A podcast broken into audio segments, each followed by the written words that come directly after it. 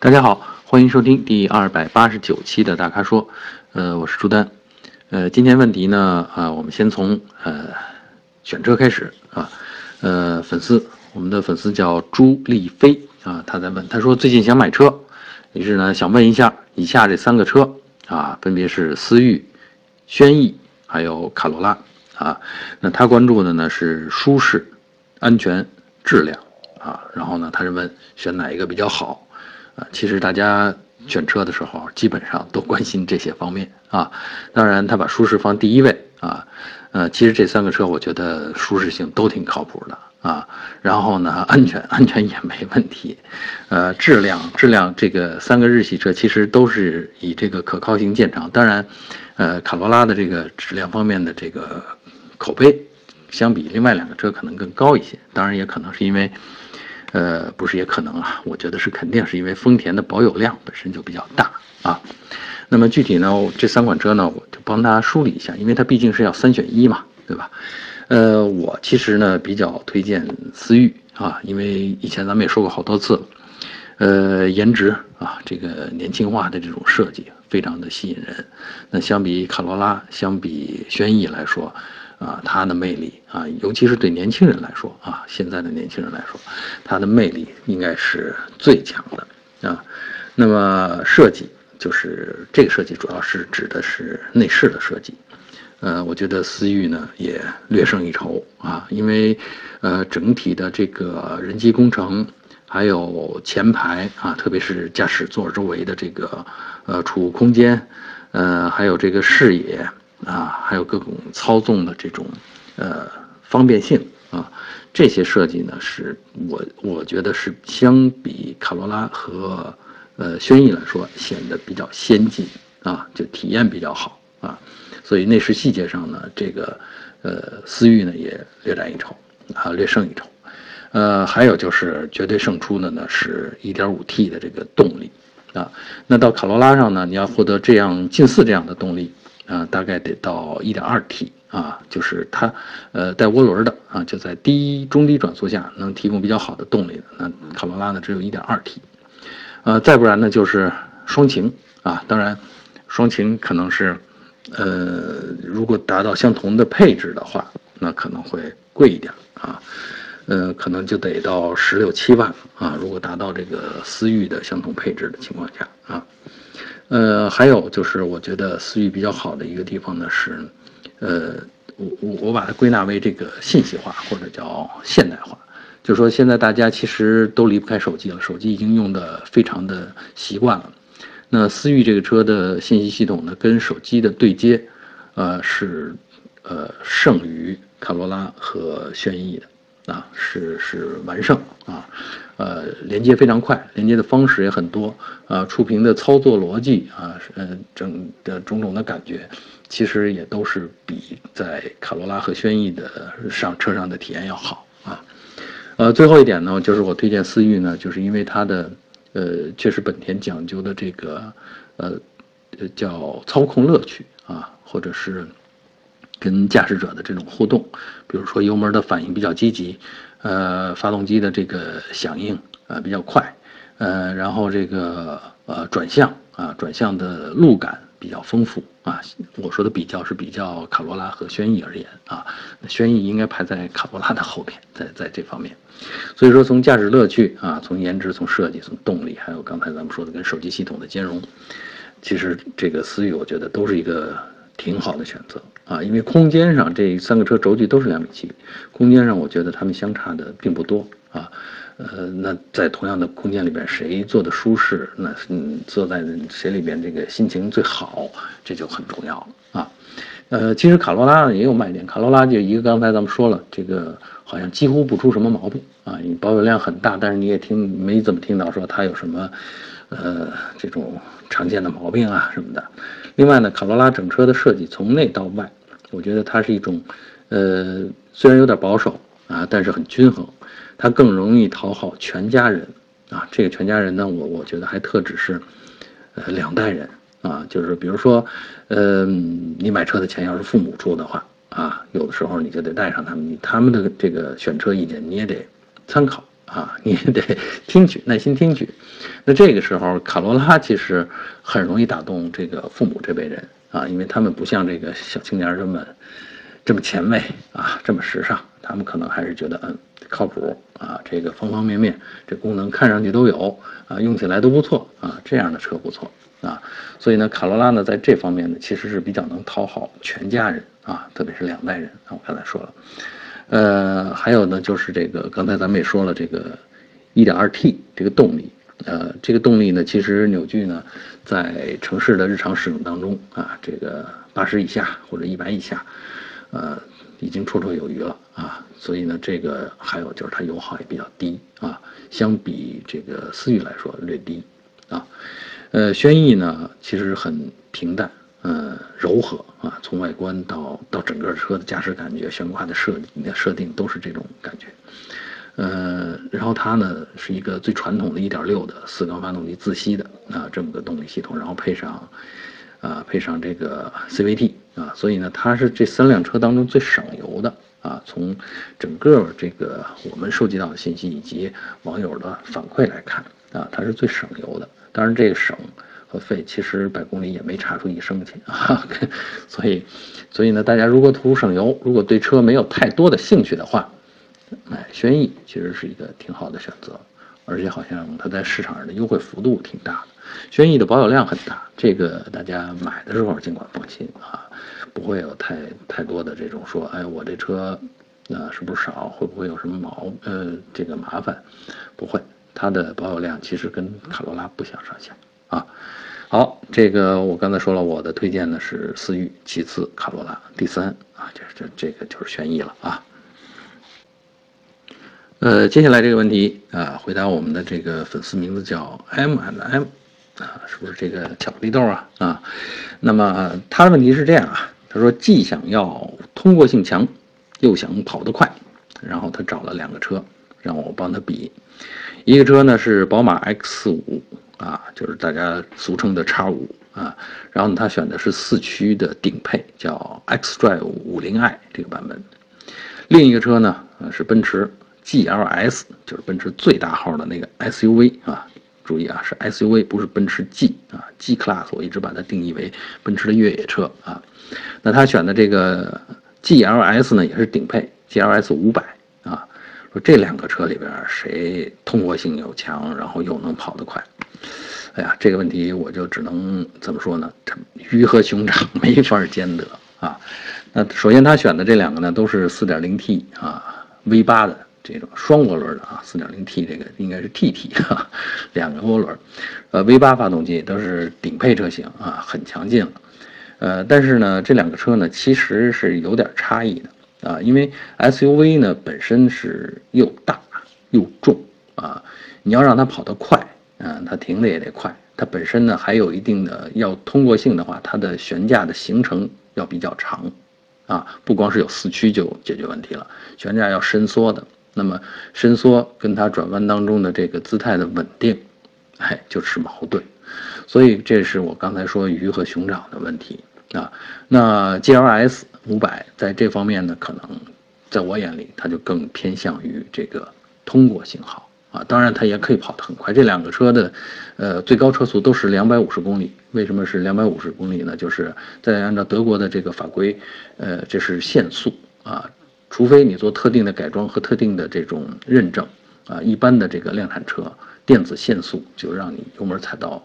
呃，车速到两百五就不再上升了啊。所以呢，这个是你说谁跑得快，这事儿咱们不去比了啊。呃。咱是咱们待会儿讨论谁跑得好的问题啊。先说 G L S，G L S 比这个叉五的这个 X D 五零 i 版本多了一个什么呢？多了一个空气弹簧，就空气悬挂。有什么好处？它可以适当的升高车身。另外，在烂路上，因为你有空气弹簧，你的减震效果会更好。你看，听出来了吧？也就是说，它的通过性要胜于宝马，要优要优于宝马。X 五的这个 xDrive 五零 i，啊，嗯，所以呢，你你你刚才咱们说比跑得快，你就别比快，咱们接下来说比跑得好的问题，因为通过性好这件事儿是奔驰 GLS 五百胜出了啊，跑得好是怎么好呢？这个，呃，你别看宝马 X 五的这个 xDrive 五零 S 都是顶配了，它都还没有配这个空气弹簧。当然，它有这个跟奔驰一样，它有这个可变的减震器阻尼，就说你可以选择驾驶模式，比如说运动的、舒适的，它的这个悬挂的软硬是可以调的啊。那它有什么呢？它有这个，呃，它它们这两个车都是四驱，但是 X 五的这个四驱呢，它有后轮上的，呃，左右扭矩分配，啊，这就好玩了。这在你过弯的时候，它通过这个整个的扭矩、呃驱动力和制动力在四个车轮上的精确分配啊，不一样的啊，数值是不一样的。它精确分配，根据你转弯的，呃弯道的这个半径，还有你当时的车速，还有你驾驶员转动方向盘的这个速率，它来判断你的意图。然后这个时候呢，这车就非常的听话啊，尤其是在弯道表现的时候，它就非常的听话，它可以。呃，让外侧的车轮加大扭矩，然后让车轮的用驱动力帮助你实现车身的快速转弯，啊，这个在 GLS 上面是没有的啊。所以说跑得好，跑得爽这件事儿，这是宝马 X5 胜出啊。另外还有一个保证你爽的，是 X5 的这个就是这个顶配啊，顶配版本它的座椅是电动的。包覆性非常好的座椅，分大概有十段还是十二段可调啊？就是包括腰部的侧面支撑啊，座椅的长度啊，座椅的宽窄啊，呃，靠背的上半段、下半段、头枕的高度，这些全都是可以电动调整的啊。这个座椅呢，调整完了以后，就像一个呃铠甲一样，会让你有一种穿在身上的感觉。那它为的就是让座椅完全的贴合你的身体，然后给你带来这种车辆快速行驶的这种，呃，驾驭感和动态感觉，尽可能多的传到你的身体上。你看，在跑得快，咱们刚才说不比了，现在跑得爽这件事上，那宝马 X5 的这个叫 xDrive 50i 这个版本，顶配啊，也肯定是超越了奔驰 GLS 500的。啊，这终归是两种不同的气质啊！那个气定神闲，这个酣畅淋漓啊，这就是他们之间的区别。所以我也觉得，你就别找什么谁既快，通过性又好，那个没意义。你就这鱼和熊掌，你找一样就 OK 了啊！当然，两辆车都很贵啊，都是一百六七十万的车啊，银子要足够才行，好吧？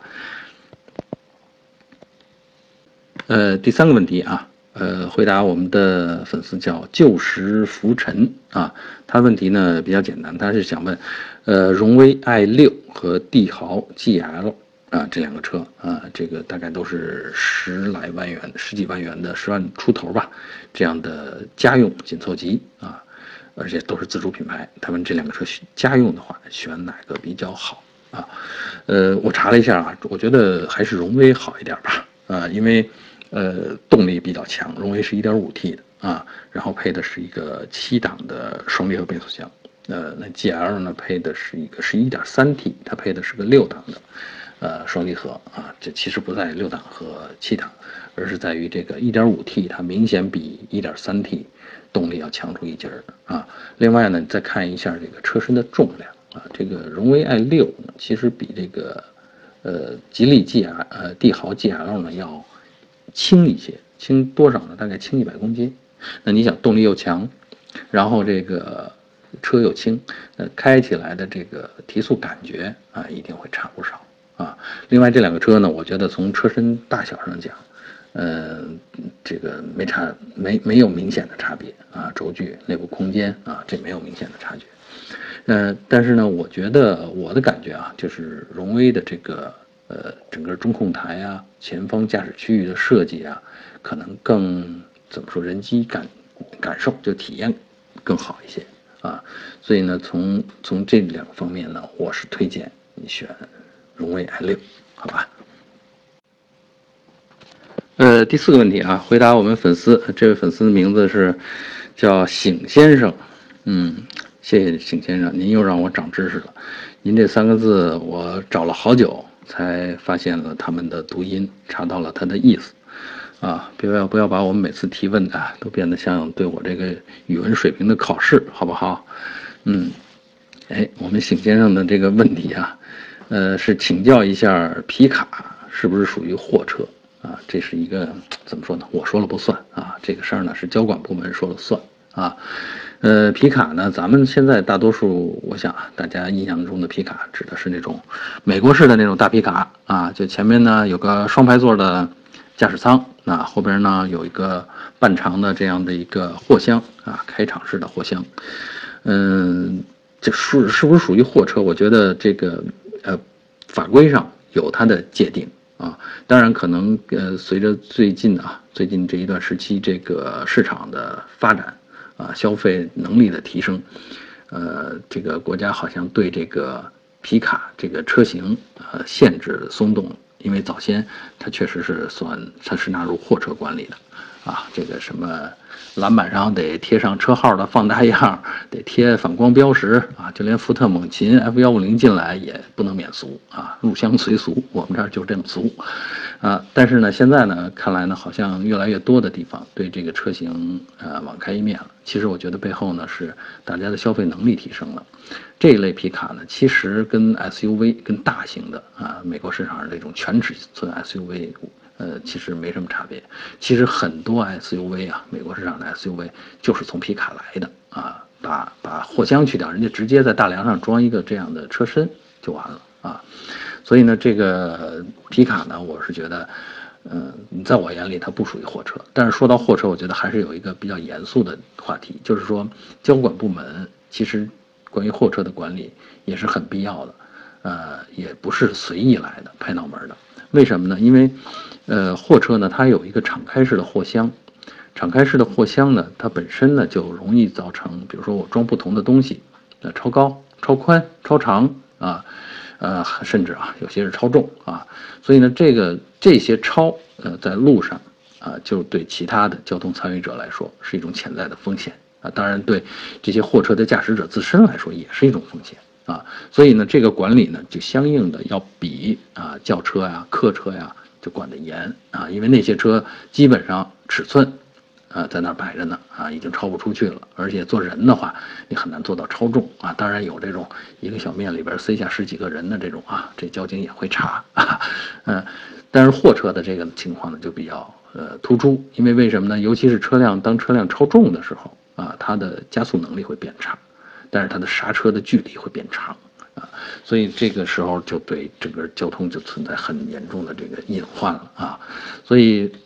呃，我觉得这个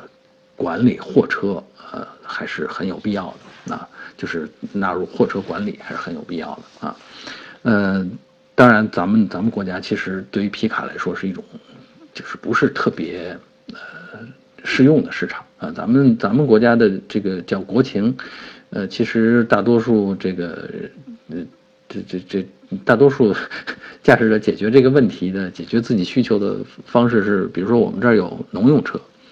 有农用三轮车、四轮车，我们实际上这是在我们广袤的国土上是用这些车去，呃，解决那个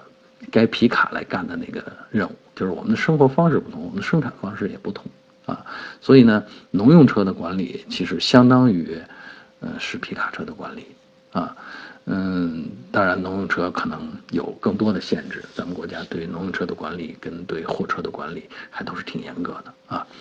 嗯，还有啊，就是为什么这个话题呃这么重要啊？就是咱们国家的这个管理啊，经常当然也可能国家太大，或者地方的这个呃能力没有那么全面啊，没有那么强，经常出现的情况就是呃叫一放就乱啊，一管就死。啊，所以这个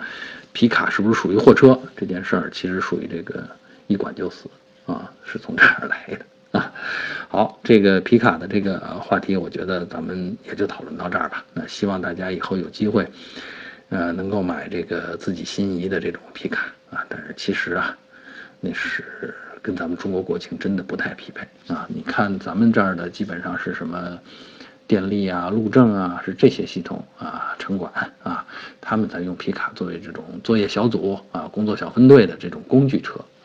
至于家用，其实咱们你大家想想，家用的场景里边啊，咱们哪有那么多用到皮卡的这种场景啊，是吧？好，以上就是本期大咖说的全部问题。呃，欢迎大家继续在我们的微信公众号和微社区中向我们提问。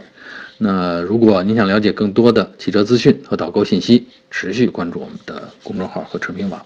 我们下期节目再见。